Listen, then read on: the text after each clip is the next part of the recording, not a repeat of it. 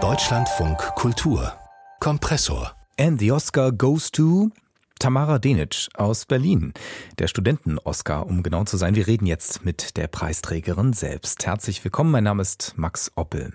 Nächsten Dienstag werden diese Studenten-Oscars in L.A. verliehen. 14 Nachwuchsfilmemacher aus aller Welt bekommen den begehrten Preis. Mit dabei eben Tamara Denic. In ihrem Kurzfilm Istina Wahrheit geht es um Pressefreiheit und Gewalt. Konkret gegen eine Reporterin aus Belgrad, die sowohl dort als auch in Deutschland bei ihrer Arbeit bedroht wird. Es ist Tamara Denics Abschlussfilm an der Hamburg Media School und ein toller Erfolg. Ich freue mich sehr, dass sie Zeit für uns hat.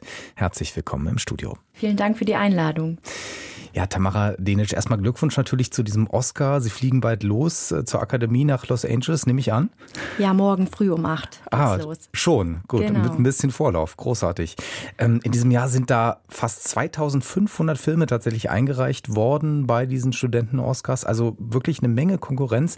Wie ist das dann eigentlich abgelaufen? Haben Sie dann einfach so einen Anruf oder eine Mail bekommen? Ja, Sie, Sie haben gewonnen oder?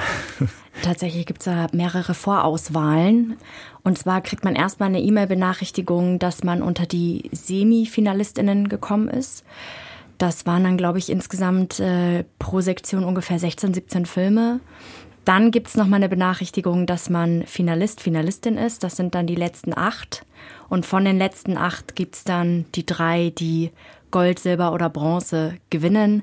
Und was wir tatsächlich gewonnen haben, erfahren wir dann erst nächste Woche Dienstag. Also wird es nochmal spannend. Es wird nochmal spannend. Aber ich vermute, dass, dass der Jubel dann schon erstmal da war, ne? dass sie überhaupt gewonnen haben. Das ist ja schon. Naja, überhaupt ja. unter den letzten drei. Ich hm. sage auch ganz ehrlich, es ist natürlich immer toll, Gold zu gewinnen, aber im Prinzip sind wir alle einfach super happy, hm. dass wir überhaupt die Möglichkeit haben, überhaupt was gewonnen zu haben und die Chance haben, jetzt auch im Team nach LA zu fliegen sind natürlich auch in wirklich guter Gesellschaft. Also wenn man jetzt mal zurückblickt, äh, wenn man diesen Studenten-Oscar vielleicht nicht kennt, aber da haben Regisseure wie Spike Lee und Robert Zemeckis äh, den gewonnen und deren Karrieren, da braucht man glaube ich nicht viel zu, zu sagen.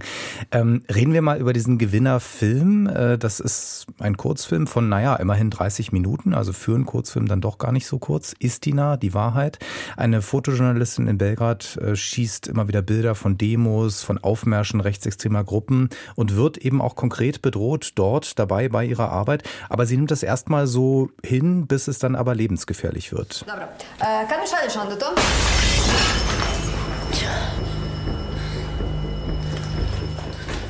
Ein Stein fliegt ins Büro, verfehlt sie nur knapp und daraufhin geht sie dann nach Deutschland. Aber letztlich ist es da auch nicht sicherer. Also wie kamen Sie auf dieses Thema, wie kamen Sie auf diese Geschichte? Eigentlich ist für sie schon Alltag bedroht zu werden. Und das ist unseren Recherchen nach, sowohl in Serbien als auch in Deutschland, haben wir mit zahlreichen JournalistInnen gesprochen, die eben ihren Fokus auf ob es jetzt Investigativjournalismus ist, wie die Redaktion Krieg in Serbien, in Belgrad, oder ob es jetzt in Deutschland jetzt in Bezug der Fokus auf AfD und Rechtsextremismus ist, dass es eigentlich schon zum Arbeitsalltag dazugehört, mindestens ähm, verbal attackiert zu werden, wenn man vor Ort ist, eben aber auch äh, online belästigt zu werden. Und für unsere Protagonistin war eigentlich dann der Entschluss, sobald es ihre Familie getroffen hat und sobald die Bedrohung quasi in die eigenen vier Wände gekommen ist, einen Schlussstrich ziehen zu müssen, um ihre kleine Tochter zu schützen.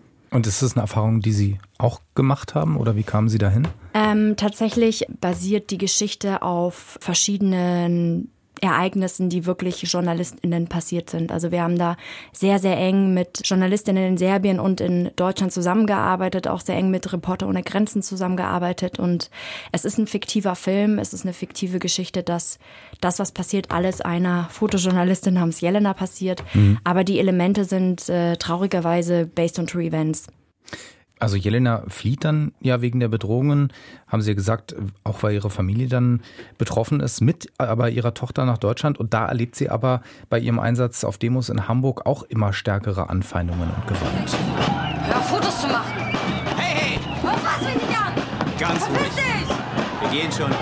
Bitte halten Sie Abstand. Ich will keine Fotos von dir. We have to leave. Jelena, go. Scheiß Pressefotze! You have to leave now. Tamara Dänisch, was sind denn das für Demos konkret? Also Sie haben eben gesagt Rechtsextrem oder AfD, aber so ganz wird das ja im Film nicht klar. Einerseits wollten wir eben einen konkreten Zeitbezug machen, aber da es eine Fiktion ist, war es uns auch wichtig, sage ich mal, über das aktuelle Zeitgeschehen hinaus. Das jetzt nicht ganz klar zu definieren. Wir selber auch, also der Kameramann André Stahlmann und ich, wir waren selber auch zur Recherche auf zwei Großdemos in Leipzig und in Dresden und haben da die Erfahrungen mit in den Film einspielen lassen. Aber wir haben jetzt nicht explizit eine Bewegung nennen wollen, weil wir es universell halten wollten, weil es ein globales Problem ist, dass der Rechtsruck einfach immer stärker wird international ja, wobei man sagen muss, also bei Demos, ja, gibt es auch ganz andere politische Ausrichtungen und auch da Gewalt gegen Presse. Ne? Also ich würde sagen, das ist jetzt nicht auf ein, eine Richtung unbedingt festgelegt. Ähm, warum geht denn diese Fotografin dieses Risiko immer wieder ein, obwohl sie ja weiß, wie gefährlich das ja, ist? Natürlich will ich dazu nochmal sagen, zu dem Punkt, den Sie vorher genannt haben, unseren Recherchen nach mit den JournalistInnen, die haben uns gesagt, dass es ganz klar ist, dass die Attacken überwiegend eben von rechts ist, dass man da einen sehr großen Unterschied machen kann. Mhm. Und das würde ich gerne nochmal betonen. Deren Erfahrung ist eben, was, was äh, verbale und physische Gewalt angeht. Naja, sie geht das Risiko ein. Sie sieht einfach das Problem an der Sache, dass das wachsende Misstrauen der Bevölkerung gegen Medienschaffende und sie setzt sich durch ihre Arbeit ja gegen die Korruption ein gegen Korruption? Gegen mhm. Korruption mhm. unter anderem und gegen Rechtsextremismus. Und das ist natürlich ein Idealismus aus idealistischen Gründen, warum sie das verfolgt, aber sie das ja auch dafür tut, für die Zukunft ihrer Tochter. Gut, das kann man natürlich so sehen. Andererseits kann man auch sagen, klar, sie ähm, geht das Risiko ein und auch damit ähm, gefährdet sie ja ihre Tochter, weil sie dann eben selber betroffen ist. Und ähm, ich verrate jetzt natürlich nicht, wie das Ende des Films ausgeht, aber sie hat ja auch die Möglichkeit oder sie hätte die Möglichkeit, was ganz anderes zu machen. Auch das klingt an im Film, ne? dass sie also sich bewusst für diese politische Arbeit entscheidet und gegen ihr privates Glück in Anführungsstrichen. Ähm, wie viel von ihrer eigenen ähm, ja, Überlegung, was ihr eigenes Leben angeht, steckt da drin? Naja, also es ist jetzt kein biografischer Stoff, auf keinen Fall. Die Idee, über eine Fotojournalistin und Demonstrationen und Fake News zu machen, das hatte unser Drehbuchautor David Lorenz. Von mir ist natürlich der kulturelle Hintergrund inspiriert, weil ich selber eben in Serbien Familie habe und einen großen Teil meiner Kindheit da auch verbracht habe, auch mit einer alleinerziehenden, geflüchteten Mutter aufgewachsen bin. Aber inhaltlich gibt es da keine biografischen Überschneidungen. Gut, dann lassen wir es mal dabei. Ähm, ist doch wirklich ein schöner Film äh, zu sehen. Ein wichtiger Film ist die nahe Wahrheit, ähm, wird mit einem Oscar prämiert und zwar eben in dieser Sparte narrative Erzählung zusammen mit zwei weiteren Werken von Nachwuchsregisseuren aus Österreich und aus Norwegen. Da gibt's dann eben, wie Sie auch gesagt haben, Gold, Silber und Bronze. Wissen wir noch nicht, wie die Reihenfolge ist. Ähm, was bedeutet dieser Preis für Sie? Geht es ums Geld? Wahrscheinlich eher weniger. Worum geht's? Ja, ums Geld. Äh, ich weiß ehrlich auch gar nicht, äh, wie hoch die dotiert sind. Darum geht's eher weniger, würde ich sagen. Es geht natürlich darum, dass es ein, eine riesige Reputation ist und eine riesige Anerkennung fürs ganze Team. Man, man muss halt daran denken, das ist ein Studierendenfilm. Das heißt, wir sind so sehr angewiesen gewesen auf ehrenamtliche Arbeit. Und das ist natürlich eine riesige Bestätigung für alle, die involviert waren und die wochenlang sehr schwer für diesen Film gearbeitet haben. Und natürlich ist es jetzt auch für uns toll, dass ein Film mit so einem Thema so eine Reichweite bekommt, so eine Aufmerksamkeit bekommt. Und natürlich individuell, klar, es ist ähm, hoffentlich, wir wissen es ja nicht, äh, hoffentlich auch ein Karrierebooster.